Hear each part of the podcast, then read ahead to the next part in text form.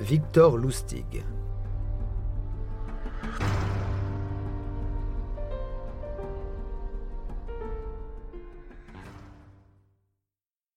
Cinq dirigeants répondent présents le 12 avril 1925.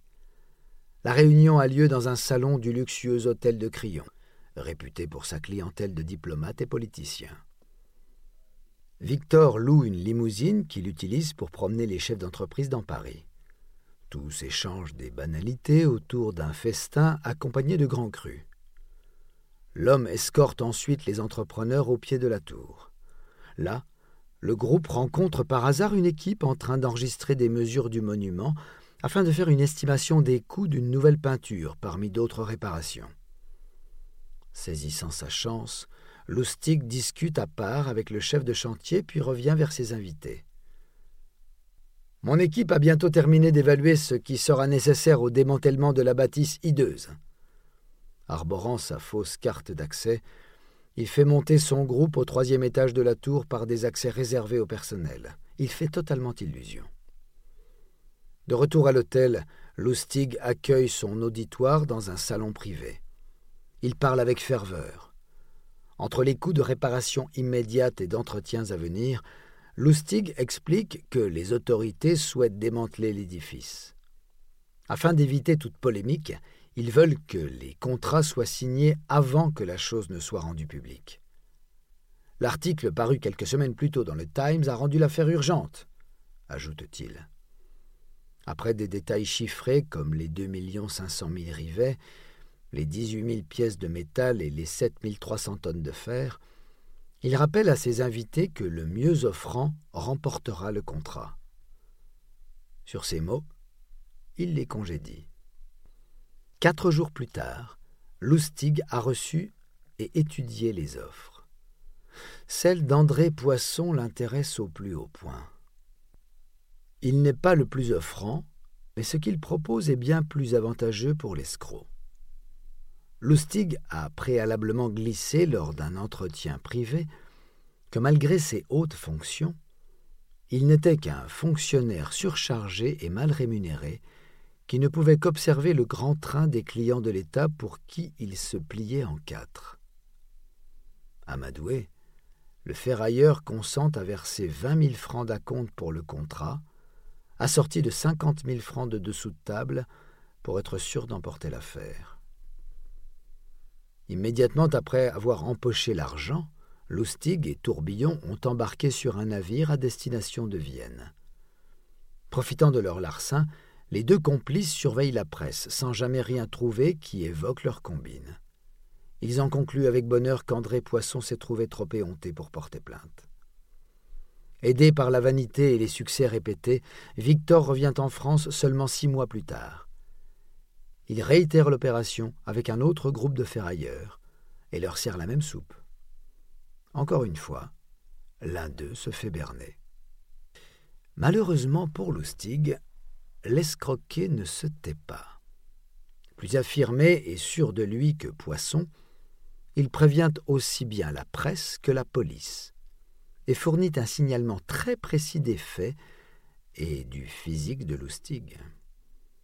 Les autorités se lancent à sa poursuite, mais il est déjà loin.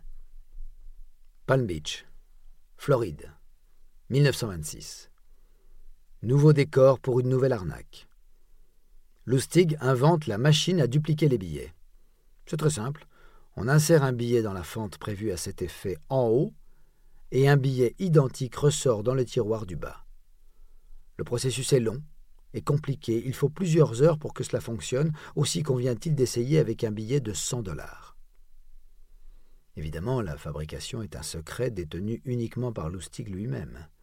C'est ce qu'il explique à Henri Loller, son nouveau client. Après six heures, il récupère le billet inséré et ouvre le tiroir. Un second, absolument identique s'y trouve. Le pigeon et l'escroc se rendent dans une banque qui authentifie les deux billets. Une évidence, puisqu'ils sont tous les deux vrais, le premier appartenant au pigeon et le second ayant été placé là par Lustig avant la démonstration. Maintenant que Loller est convaincu, il ne reste plus à Lustig qu'à négocier la vente de son invention au prix fort, 25 000 dollars, puis de s'enfuir avant que l'autre ne s'aperçoive de la supercherie. Loller, pensant avoir mal exécuté la manipulation, met plusieurs jours à se rendre à l'évidence de l'escroquerie. Tous les pigeons de Lustig ne sont pourtant pas si crédules. Au cours de ses arnaques dans l'Indiana, le Texas, Chicago et le Nebraska, il est arrivé à Lustig de se faire arrêter. 42 fois en fait. Mais il a rarement été condamné. Pendant une de ses incarcérations, il partage la cellule d'un braqueur de banque, le célèbre futur chef du Terror Gang, John Dillinger. À sa sortie de prison, Lustig part pour le comté de Ramsen, en Oklahoma. Sitôt arrivé, il est de nouveau jeté en prison pour fraude. Cette fois, il est innocent. Le shérif S. R. Richards se montre impressionné par les manières impeccables et l'apparence soignée de son prisonnier, ainsi que par sa volonté de coopérer lors de son arrestation. Il y est si sensible que, le soir venu, il ouvre la porte de la cellule de Lustig et lui sert un verre d'une bouteille confisquée. Si Lustig ne boit pas habituellement, conformément à son dixième commandement, il a siroté tranquillement son verre ce soir-là, laissant Richards se resservir plusieurs fois durant leur conversation. Enivré, le shérif s'est confié sur ses penchants pour les femmes et a avoué qu'il fréquentait régulièrement des bordels de Bourbon Street à la Nouvelle-Orléans. Poussé dans ses confidences, il admet qu'il finance les besoins d'une prostituée dont il est tombé amoureux. Mais la jolie dame est gourmande, et l'homme s'est lourdement endetté. Il doit aujourd'hui plus de vingt-cinq mille dollars. Lustig lui propose de lui expliquer le fonctionnement d'un exemplaire de sa boîte à dupliquer en échange de la liberté et de dix mille dollars. Le shérif accepte. Douze heures après, lorsqu'il se rend compte qu'il a été dupé, Lustig est loin. Mais l'homme de loi est désespéré et tenace. Il retrouve l'escroc dans une chambre d'hôtel de Chicago huit mois plus tard. Fou de rage, le shérif braque Lustig et exige d'être remboursé. L'escroc bafouille qu'il s'agit sans doute d'un malentendu, que la boîte doit être défectueuse ou que les instructions n'ont pas été suivies correctement, car le procédé est très sensible. Il s'engage à le rembourser s'ils ne parviennent pas à régler le problème. Richards baisse son arme, Victor joue un moment avec la boîte, insère un billet de 100 dollars et après six heures en ressort deux billets, parfaitement identiques, jusqu'au numéro de série. Dupé une seconde fois, le shérif repart avec la boîte. Il est arrêté à Bourbon Street en possession de faux billets dérobés dans les scellés et écroués à Lewisburg.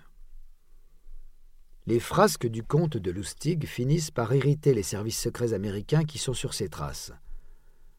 En 1930, il s'associe à un maître graveur, William Watts, ainsi qu'au chimiste Tom Shaw, pour ce qui sera le dernier grand projet de sa carrière.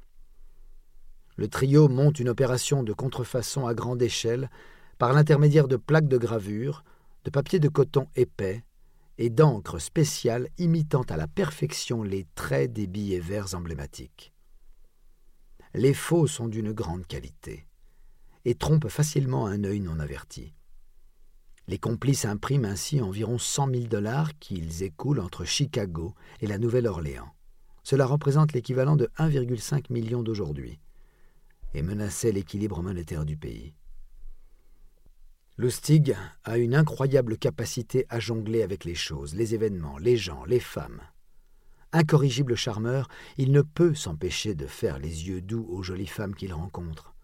Cependant, certaines n'aiment pas partager, on l'a vu plus tôt avec Roberta. Mais depuis quelques années, sa maîtresse, Billy Scheibel, est devenue sa régulière. Elle prend la mouche le jour où elle apprend que Lustig est parti en escapade romantique avec la femme de Watts. Pour couronner le tout, ils ont pris la Cadillac que Lustig vient d'offrir à Billy.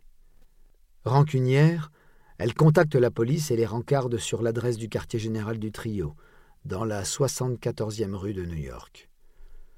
Durant les sept mois qui suivent, les preuves contre eux s'accumulent. Un dossier est monté. La cible principale des policiers est William Watts, recherché pour contrefaçon d'étiquettes de whisky et de coupures américaines. L'équipe dirigée par Robert L. Godby fait une descente le 13 mai 1935 et arrête le comte Victor Lustig, seul contact connu de Watts. Lors de son interrogatoire, Lustig balance son complice sans vergogne. Oui, Watts est un faussaire. Non, moi je n'ai rien à faire dans cette histoire. Les agents sont sur le point de lui accorder le bénéfice du doute lorsque son portefeuille est ouvert. Il contient une clé ouvrant un casier de la gare de Brooklyn. À l'intérieur se trouvait un ensemble de plaques gravées pour des billets de 5, 10, 20 et 100 dollars, ainsi qu'une pile de fausses coupures totalisant 51 000 dollars. L'escroc est conduit à la Federal House of Detention en attente de son jugement.